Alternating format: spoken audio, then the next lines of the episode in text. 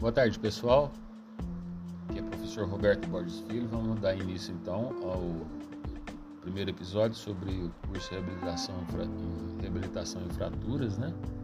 Especificidade da cinesioterapia e seus aspectos importantes da clínica, né? Da clínica fisioterapêutica na reabilitação das fraturas. Esse primeiro, esse primeiro episódio, na verdade, a gente vai falar sobre as fraturas das fraturas do osso escafoide. Hoje eu vou desenvolver alguns aspectos da anatomia do osso escafoide para a gente começar a se situar melhor sobre, os, sobre a diretriz cinesioterapêutica. Então, o osso escafoide, ele, na verdade, ele é integrante da coluna óssea articular do polegar. Ele é considerado um osso super importante na dinâmica do carpo, porque ele age como uma ponte entre a primeira e segunda fileira do lado radial. Então, de onde vem o nome? O nome vem de escapo, né? É do grego escapo, que significa barco. Tá? Ele tem um aspecto de barco. Né? Ele divide-se anatomicamente em polo proximal. Esse polo proximal é onde tem maior possibilidade de ocorrência de necrose vascular devido à anatomia circulatória peculiar da área, né? Tem o divide também no colo ou terço médio, local de maior acometimento das fraturas, e o polo distal, que inclui a proeminência, né, uma proeminência chamada tuberosidade. A superfície do escafoide ela é densamente coberta por cartilagem articular, tá? Então, o escafoide em uma disposição de lateral para medial na superfície palmar ele vai situar, ele vai se situar na fileira proximal. Essa fileira proximal ela está estabilizada pelos ligamentos escáfulo semilunar, né, e o semilunar piramidal, tá? Então ele vai ficar na fileira proximal do carpo junto com mais os ossos semilunar, piramidal, psiforme. Então, escafoide, semilunar, piramidal psiforme. A segunda fileira ela vai na mesma disposição, vai compor os ossos trapézio, trapezoide, capitato e amato. Tá? Essa fileira proximal é também, ela é denominada também de segmento intercalado. É, por que intercalado? Porque não possui inserção tendínea. Tá? A movimentação dessa primeira fileira é determinada por força muscular exercida, na verdade, no rádio e na fileira distal. Então, além disso, é, essa fileira proximal, ela quando está sobre uma, uma curiosidade, né? quando ela está sobre uma, sobre uma força axial, esse osso escafoide tem tendência à flexão, enquanto que o semilunar e o piramidal tem a tendência à extensão. Isso é muito importante a gente diferenciar isso, né? É, na anatomia para depois delinear as diretrizes né, cinesioterapêuticas. Então, sob uma vista palmar, o escafoide vai se relacionar proximalmente com o rádio, na face distal lateral com o trapézio e na face distal medial com o trapezoide. Tá? Superior e medialmente, ele vai se articular com o osso semilunar e inferior e medialmente com o osso captato. Ok? Além de ser local de origem do músculo abdutor longo do polegar. Então, o escafoide, junto com o osso trapézio e a base do primeiro osso metacarpal, vai compor também uma importante, um importante local que é o assoalho da tabaqueira anatômica, ou seja, a fossa radial. Então, para palpar o osso, o escafoide, você palpa essa tabaqueira anatômica, que ele faz parte do soalho dessa tabaqueira anatômica tá? E aonde passa a artéria, né? Então essa a, a tabaqueira anatômica ela é delineada medialmente pelo tendão do músculo extensor longo do polegar, tá? E lateralmente pelo tendão do músculo extensor curto do polegar e tendão do músculo abdutor longo do polegar.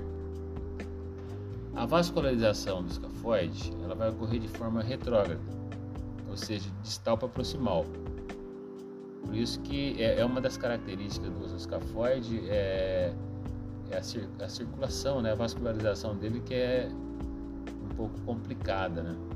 Então, o, os vasos vão penetrar na região mais distal e chega no polo proximal apenas por via intraóssea. Tá? Todos os ramos arteriais eles vão se originar das artérias radial e ulnar, do arco palmar, né? superficial profundo, das artérias digitais palmares, comuns próprias, o arco dorsal do carpo, artéria metacárpica dorsal, artéria digital dorsal e artéria principal do polegar. Tá? O arco venoso, seus arcos venosos palmares, superficial profundo, a rede venosa dorsal da mão e veias digitais metacárpicas palmares vão drenar para as veias radial e ulnar. Tá? Com relação à inervação, na região, nessa região do, do, do escafoide passa o nervo mediano e seus ramos, né?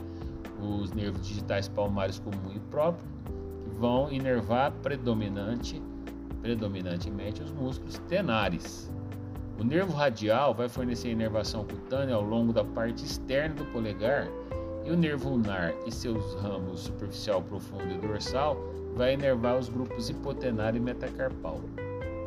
Então, a, o, o, a anatomia do escafoide, o escafoide faz parte né, da, da, da, da consistência do próprio corpo humano. Quando se tem uma fratura do escafoide, existe algum comprometimento perto e muito longe, ou seja, perto pode, pode vir ocorrer uma fratura, é, uma fratura luxação, e qual é o comprometimento longo, extenso?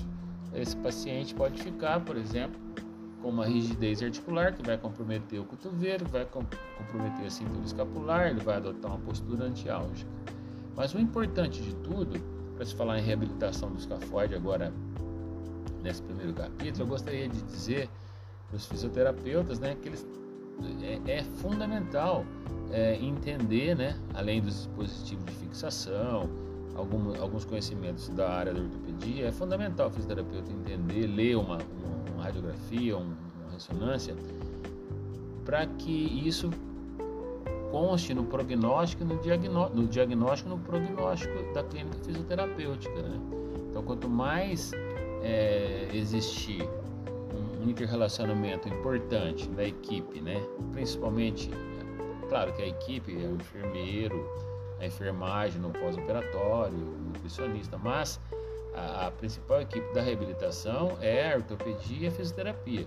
Então deve existir um, um, relacionamento bastante é, equalizado entre esses dois profissionais para, por exemplo, quando o fisioterapeuta tem alguma uma dúvida de sustentação de carga, né, na fratura, ele possa conversar com o ortopedista com relação, por exemplo, a as informações de consolidação óssea, assim como o ortopedista, ele, ele pode entrar em contato com o fisioterapeuta com relação a entendimento sobre cinesiologia e assim por diante. Então, as fraturas do escafoide hoje, a gente coloca a questão da anatomia do escafoide com as, com as características desse osso. Ele é um osso super importante na mão, porque ele é uma ponte nas fileiras, ele é um osso que tem uma fratura, é, ele é o principal, a principal fratura do, do, do carpo é do, é osso escafoide e ele tem uma, uma, um comprometimento na sua irrigação, que às vezes compromete muito a fratura, principalmente no polo proximal. Tá ok? Então hoje a gente para por aqui. Qualquer dúvida vocês entram em contato. Meu nome é Roberto Borges Filho, sou professor da Universidade Federal de Jataí da disciplina de cinesiologia, cinesioterapia introdução à fisioterapia. Ok? Eu tenho mestrado e doutorado em ciência da saúde. Então, um abraço, até a próxima, a, a, o próximo episódio.